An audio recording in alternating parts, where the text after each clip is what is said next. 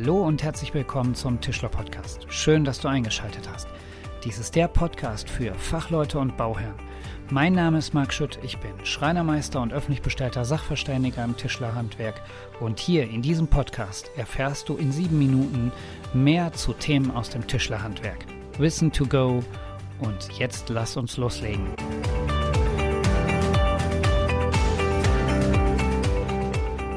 Hallo und herzlich willkommen zur heutigen Ausgabe des Tischler Podcasts. Danke, dass du wieder eingeschaltet hast. Ich freue mich, dass du dabei bist. Und starten wir gleich in den zweiten Teil zum Thema Treppenbau. Im letzten Podcast haben wir darüber gesprochen, welche Begrifflichkeiten es gibt, welche Treppenarten es gibt. In der heutigen Ausgabe werde ich nochmal darauf eingehen über den Sinn und Zweck des Regelwerkes handwerkliche Holztreppen und wir gehen mal in die Berechnung rein. Ja, Sinn und Zweck. Mich erreichte eine Nachricht über Social Media, wo ich gefragt worden bin, wo denn drin steht, dass das Regelwerk handwerkliche Holztreppen äh, dem allgemeinen Stand der Technik entsprechen.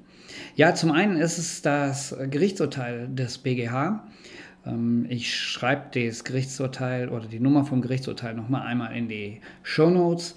Zum anderen ist es anerkannte Regel der Technik und äh, dieses Regelwerk ja, wird im Grunde genommen zur Grunde gelegt von jedem Sachverständigen, der eine Treppe bewerten muss, sofern diese den handwerklichen Regeln der Technik entspricht. Sinn und Zweck dieses Re Regelwerkes bezüglich der Gebrauchsfähigkeit und Qualität. Die Fachverbände haben dieses Regelwerk äh, gemeinschaftlich erarbeitet und Holztreppen, die nach diesem Regelwerk her hergestellt und montiert werden, entsprechen den Regeln der Technik.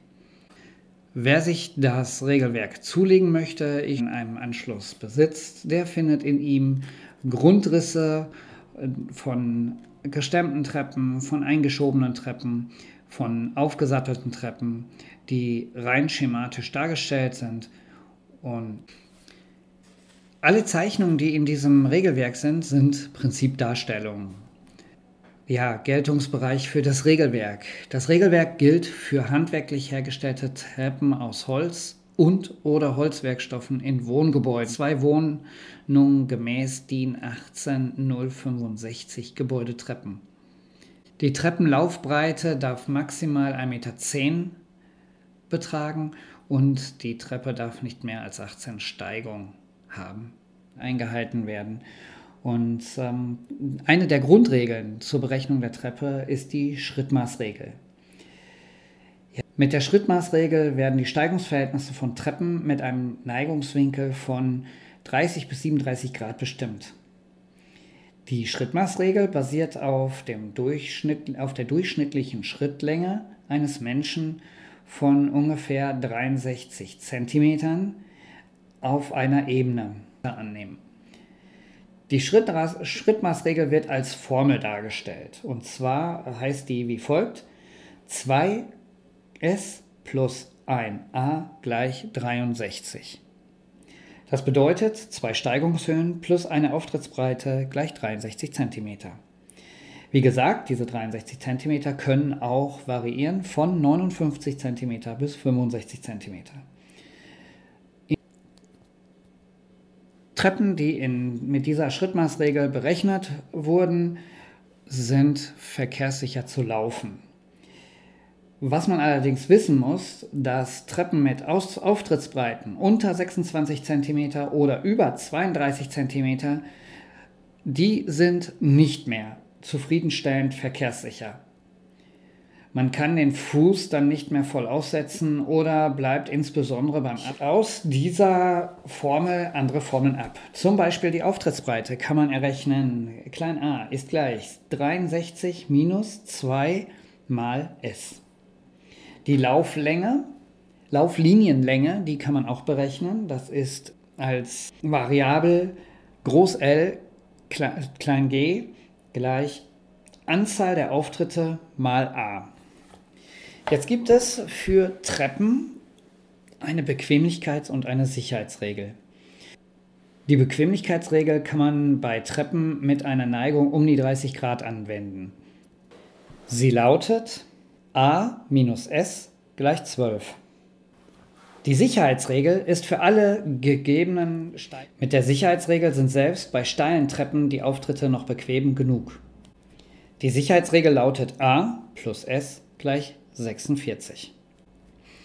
Wenn jetzt eine Treppe ein Steigungsverhältnis von 17 zu 29 hat, das bedeutet 17 cm Steigung und 29 cm Auftritt, dann ist das eine Treppe, die bei ihrem Begehen den geringsten Kraftaufwand erfordert. Dieses Steigungsverhältnis ähm, berücksichtigt alle drei Regeln. Wenn wir uns im Bereich der äh, handwerklichen Holztreppen bewegen, dann gibt es dafür Mindestmaße der Treppenbauteile oder der Konstruktionsteile, die wir einhalten müssen. Das wäre zum Beispiel bei gestemmten Treppen mit Setzstufen.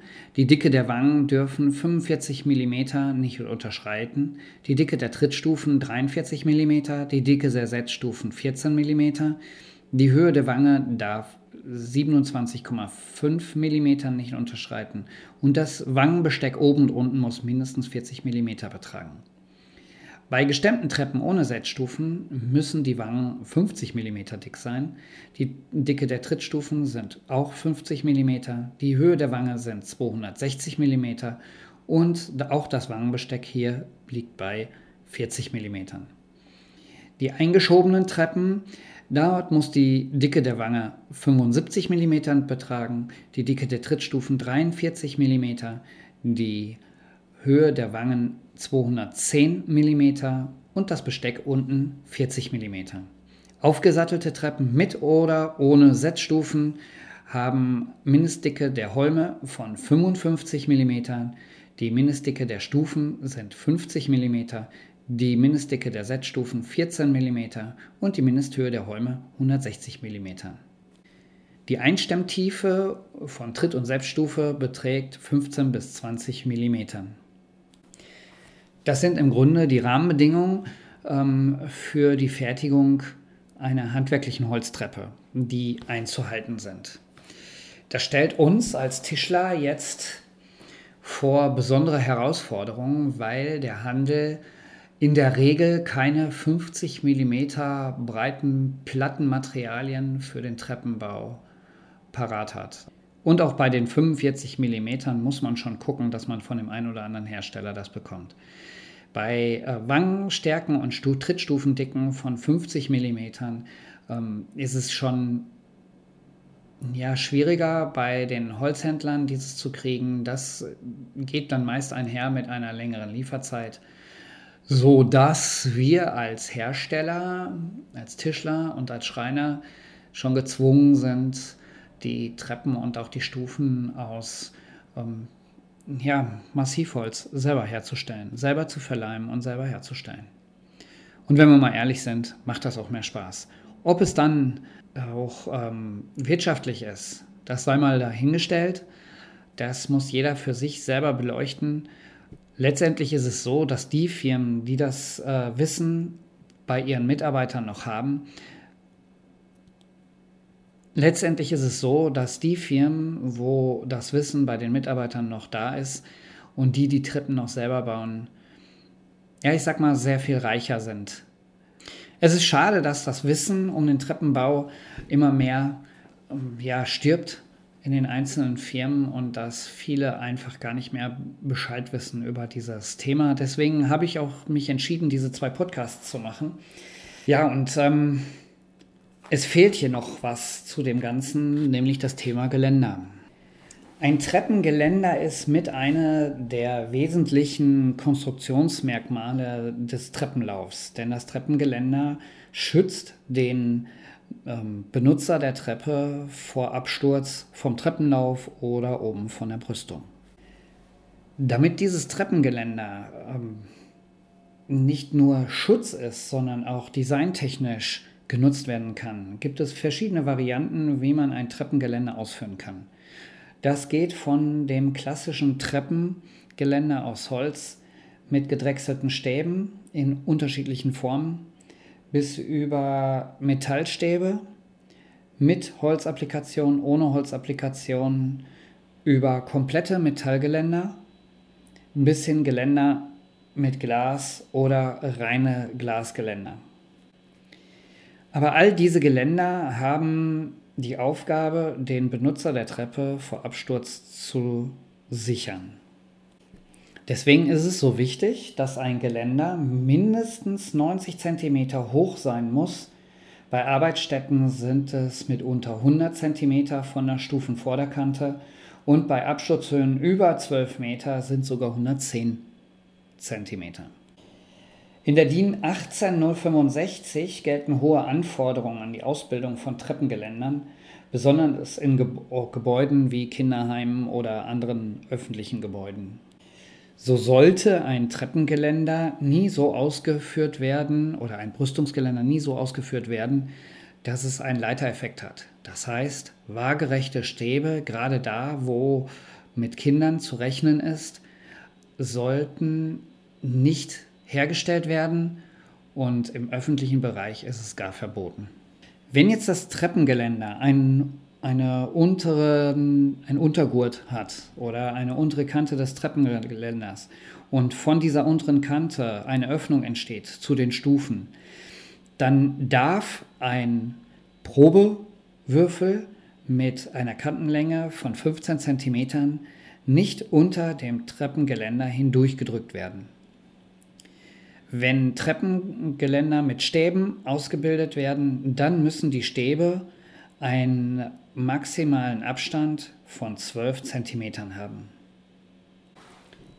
Handläufe zur Wand müssen mindestens 50 mm von der Wand entfernt befestigt sein. Ein Kollege von mir sagt immer, der Treppenbau ist im Tischlerhandwerk die Königsdisziplin. Das sehe ich auch so, aber was die Königsdisziplin in der Königsdisziplin ist, ähm, für mich ist der Bau von Krümmlingen. Ein Krümmling bildet ein Bauteil einer Treppe, wo die Treppe äh, oder wo die Lauflinie der Treppe einen Richtungswechsel in der Lauflinie ähm, vollzieht. Treppen können auf Stoß gearbeitet werden, sodass ein eckiger Stoß entsteht oder durch den Krümmling im Grunde genommen in einer Kurve den Richtungswechsel vollziehen.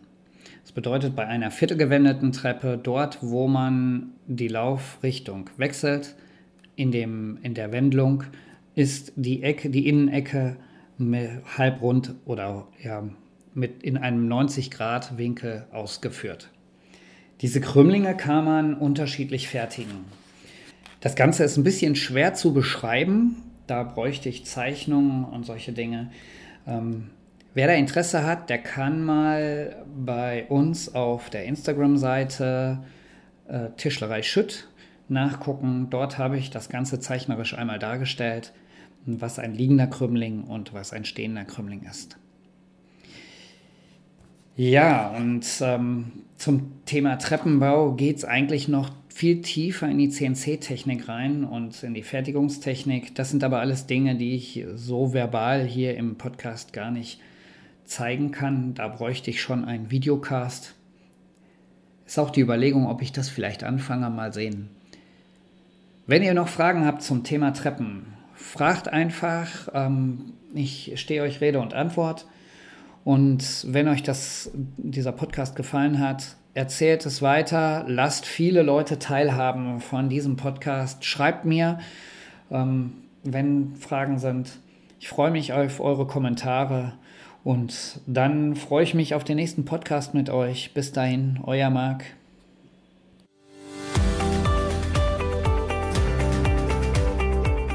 Das war der Tischler Podcast, der Podcast für Fachleute und Bauherren mit Themen aus dem Tischlerhandwerk. Wenn dir diese Folge gefallen hat, dann bewerte diese mit 5 Sternen auf den Podcast-Plattformen und folge mir auch auf Social Media. Teile diesen Podcast mit Mitschülern, Freunden und Kollegen. So bekommen viele Hörer die Möglichkeit, diesen Podcast zu hören.